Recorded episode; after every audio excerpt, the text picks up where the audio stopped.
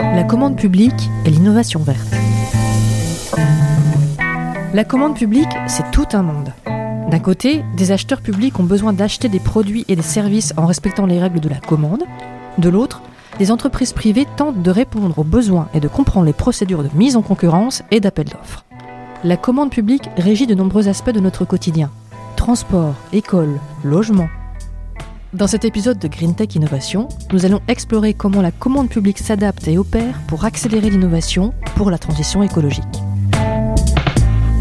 Thomas Matagne, fondateur d'Ecov, une start-up qui crée des lignes de covoiturage en zone peu densément peuplée, connaît bien le sujet de la commande publique. Ses acheteurs, des collectivités, sont exclusivement publics. Il nous explique les différentes modalités.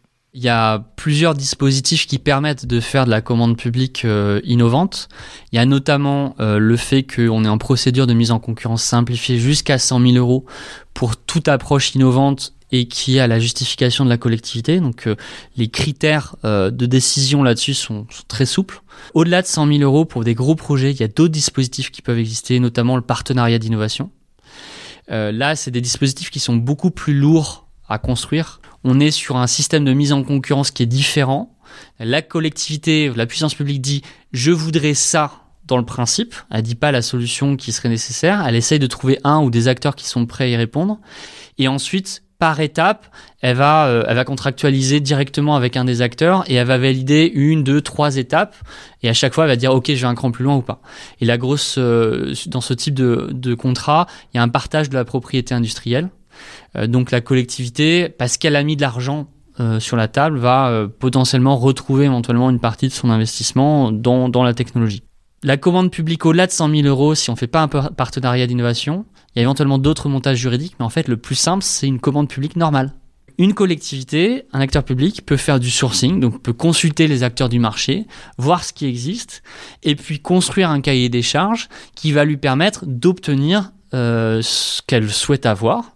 Donc le principe de la commande publique, c'est que c'est public, c'est ouvert, euh, et donc le cahier des charges va être public, il va y avoir mise en concurrence, procédure classique. Mais euh, si elle a décidé d'avoir quelque chose d'innovant, eh ben elle le demande, et après il y a un ou plusieurs acteurs qui répondent. Ça dépend de ce qu'elle a demandé, ça dépend de ce qu'il y a sur le, comme proposition en face, mais c'est tout à fait possible. Et en fait, dans la réalité opérationnelle, euh, le plus simple, c'est en général ça. Pourquoi? Parce que les, acteurs opérationnels, euh, que ce soit les opérationnels d'un secteur ou les juristes euh, d'une collectivité notamment, savent faire ça très simplement. Ils ont l'habitude de faire ça. Donc il faut qu'ils construisent un cahier des charges spécifique, ça c'est un peu particulier, mais en dehors de ça, la procédure elle est classique. Donc on peut très bien faire de l'innovation avec les outils actuels de la commande publique sans grande difficulté. c'est pas simple, ça se fait pas rapidement, ça demande du temps, ça demande de la construction, etc. Euh, mais euh, ça existe et c'est possible. Dans la perspective d'achat au titre de l'innovation, un acheteur public peut sourcer des entreprises qui proposent des solutions innovantes sur le plan environnemental, parfois aidées par d'autres acteurs publics qui connaissent le terrain des startups. Au sein du technopole de l'Arbois Méditerranée, près d'Aix-en-Provence, Frédéric Guilleux, son directeur, est au cœur de ce dialogue entre acteurs publics et startups, avec un objectif, encourager et accélérer l'innovation. Depuis euh, quelques années, il y avait une expérimentation en France de la commande publique qui permettait d'essayer de travailler de gré à gré euh, entre euh, un acteur public souhaitant se doter d'une innovation et ben, une, start-up qui vend une technologie. Et cette commande publique, cette expérimentation a été définitivement validée par l'État et rentrée dans le Code des marchés publics. Et ça permet en fait d'avoir une dérogation quand on a qualifié un produit ou un service comme très innovant, c'est-à-dire qu'il y a un brevet, il y a une spécificité très forte, la collectivité, l'État peut l'acheter directement. Des achats directs qui permettent par exemple au Technopole d'intégrer des technologies développées par les entreprises de la Green Tech au cœur de son fonctionnement quotidien. Petit tour du propriétaire au milieu des cigales. Donc euh, là, on est au niveau du restaurant euh, du Technopole, la cantine, qui est vraiment le, cœur en fait du, site et de convivialité. Et on s'aperçoit qu'on a euh, les kits potagers de la société Agrove, qui veut révolutionner l'agriculture urbaine en permettant de cultiver sur son balcon ou sur le toit des bâtiments les, premières, les premières denrées. Ces kits potagers permettent en fait à la fois via une application de savoir comment cultiver les plantes et d'avoir une autonomie en apport d'eau, de soleil. Il y, y a beaucoup de conseils qui sont apportés. Donc on continue là de se promener sur le Technopole et notamment on s'aperçoit qu'il y a d'autres innovations qui fleurissent sur le site, notamment cette borne. Cette borne, c'est une borne de la société Kista, qui est membre de la Green Tech Innovation et qui a développé une machine qui simule la respiration de l'être humain. Euh, et qui va euh, euh, finalement faire croire à la femelle moustique qu'il y a quelqu'un à venir piquer.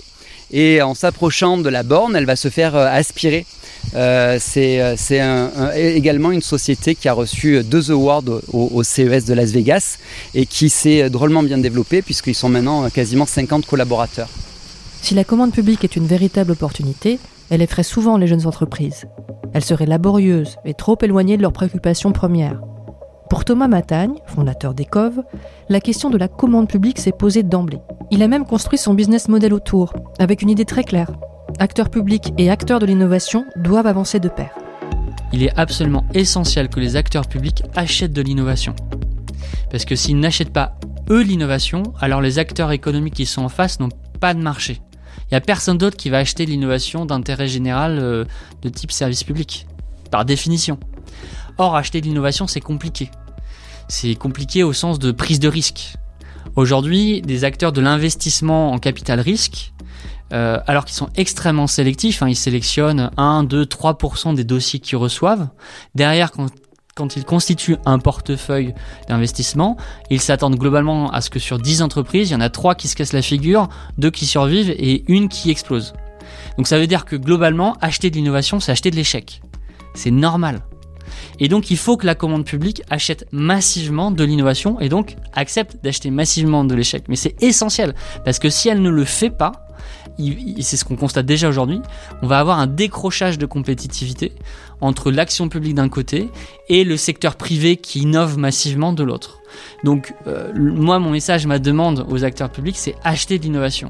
Acheter, acheter, acheter de l'innovation. C'est la seule façon de faire en sorte qu'on réinvente les services publics, qu'on réinvente l'action publique et que pour ça, on ait donné une, une perspective économique aux acteurs qui sont capables de fournir ça. Pour Ecov, la commande publique est incontournable la quasi-totalité de son chiffre d'affaires provient des marchés publics. La start-up propose aux collectivités d'étudier les flux de circulation d'un territoire avant d'y implanter des lignes de covoiturage. Un type de service qui se veut complémentaire aux services publics existants. On fait de la voiture un transport collectif, c'est-à-dire qu'on exploite les sièges libres qui sont dans les voitures pour faire des lignes de transport à haute fréquence euh, en s'appuyant sur les flux de voitures. Donc euh, pour un passager, quand on a déployé une ligne de covoiturage, c'est comme s'il allait prendre un métro. Il vient à un arrêt de covoiturage, il fait une demande sans avoir eu à réserver, il part avec le premier conducteur qui emprunte la ligne de covoiturage, et donc aujourd'hui il attend en moyenne 3 minutes. Donc c'est la fréquence d'un métro alors qu'on est dans un territoire périurbain rural. Du point de vue du conducteur, je conduis comme d'habitude, euh, je prends ma voiture, j'ai pas eu anticipé. Je lance éventuellement mon application smartphone pour dire euh, voilà, je suis géolocalisé, je vais passer par la ligne et je vais desservir tel et tel arrêt. Et en passant, je vais embarquer une personne, soit parce que j'ai l'information via l'application smartphone, soit parce que je l'ai via des panneaux lumineux qui sont connectés, qui sont euh, inscrits, qui sont posés en bord de voirie, juste avant l'arrêt de covoiturage où attend le passager. Donc tous les conducteurs qui vont dans la bonne direction au bon moment ont l'information. Et statistiquement, dans le flux de conducteurs, il y a quelqu'un qui va s'arrêter. Si je le dis autrement, ce qu'on fait, c'est à cheval entre du bus, du stop et du covoiturage. On prend le meilleur des trois mondes pour faire en sorte que chacun puisse partager un bout de trajet sans avoir de contraintes. Euh, de contraintes. Alors pour faire ça, on commence par analyser le flux de voitures. Comprendre les flux de voitures, c'est déjà de l'innovation. Comprendre euh, où est-ce qu'ils convergent, où est-ce qu'ils divergent, quels sont les points communs, et donc quels sont les potentiels de mutualisation de trajet. Une fois qu'on a fait ces études, pour le compte des collectivités locales, on va pouvoir dessiner une stratégie de développement du covoiturage, de développement de ce qu'on appelle le système covoiturage, c'est-à-dire à la fois les, services, les infrastructures, les arrêts, les aires de covoiturage, euh, les systèmes d'information, les incitations financières, l'ensemble des éléments qui vont faire que les gens vont pouvoir covoiturer concrètement. Et la collectivité, s'il y a un potentiel, si elle souhaite le faire, va euh, se saisir de ce potentiel nouveau type de service pour le déployer dans son territoire en articulation avec les autres modes de transport, euh, le car, le bus, euh, le métro, etc. Notre tout premier projet, c'est un, projet en consortium avec le parc naturel régional du Vexin, le département du Val d'Oise, et puis nous, et ensemble, on va chercher une subvention publique auprès de la région Île-de-France. Donc tout le monde mettait de l'argent sur la table, les, deux collectivités et nous, l'entreprise aussi.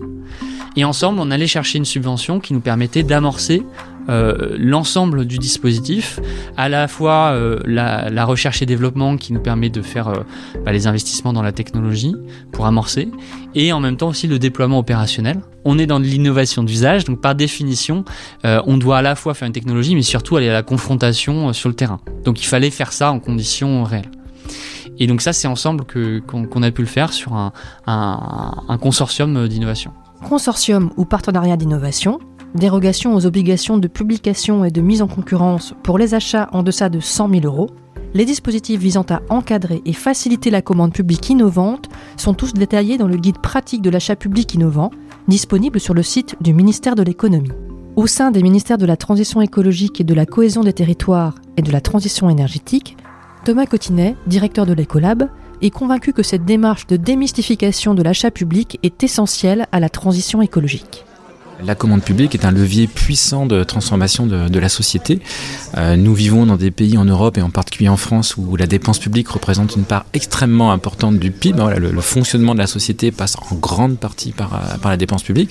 Et donc lorsqu'on veut accélérer une politique publique, pas seulement dans la transition écologique, en matière d'éducation, de santé, euh, mais c'est vrai aussi pour la transition écologique, les leviers ne sont pas uniquement ceux de la loi, du décret, euh, ceux de la création d'un fonds, de l'attribution de, subventions ou autres, ou de labellisation. Le levier, le, premier levier, c'est celui de, la dépense, de l'investissement. Si euh, les acteurs publics, les collectivités, l'État, les établissements changent leur façon de dépenser et d'investir, et qu'ils orientent cette façon d'investir dépenser au service d'un enjeu sociétal, en l'occurrence l'écologie, c'est très très puissant. Donc euh, si dans la façon de gérer des bâtiments et de dépenser de l'argent pour gérer des bâtiments, on prévoit des rénovations qui vont être écologiques, qui vont à la fois permettre des économies d'énergie, mais aussi de la production euh, d'énergie. Si euh, dans la façon d'investir dans des solutions de transport, donc de dépenser de l'argent en solutions de transport, on organise et on prévoit que ça soit fait au profit de solutions de transport euh, durables et douces, enfin, etc. La démonstration vaut surtout. Et ben en fait, on a un impact écologique, on a une mise en œuvre concrète de la transition écologique qui est tout aussi puissante, voire plus, que le vote d'une loi ou euh, euh, la création euh, d'un label ou la création d'une subvention. Mettre en œuvre la transition écologique à travers la commande publique, c'est aussi la volonté de la Commission européenne.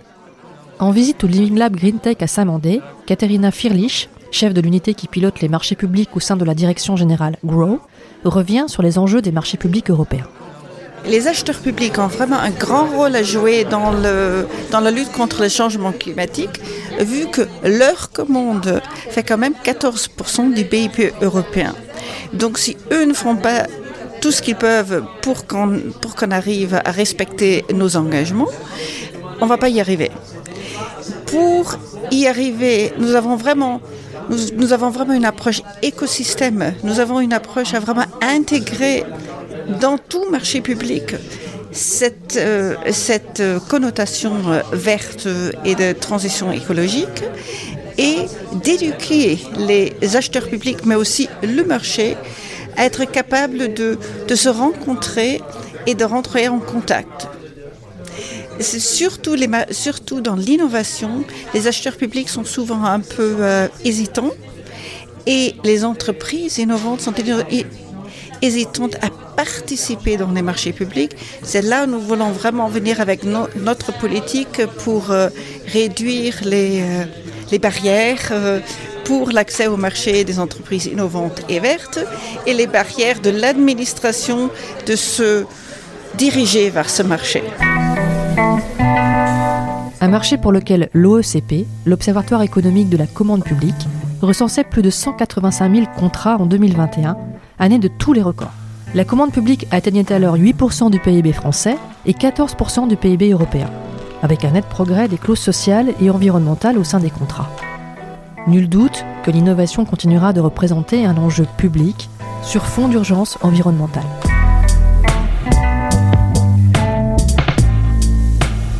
À très vite dans Green Tech Innovation, un podcast initié par les ministères de la Transition écologique et de la cohésion des territoires et de la transition énergétique dans le cadre de leur programme d'aide et d'accompagnement aux startups, aux PME et aux incubateurs de l'innovation verte.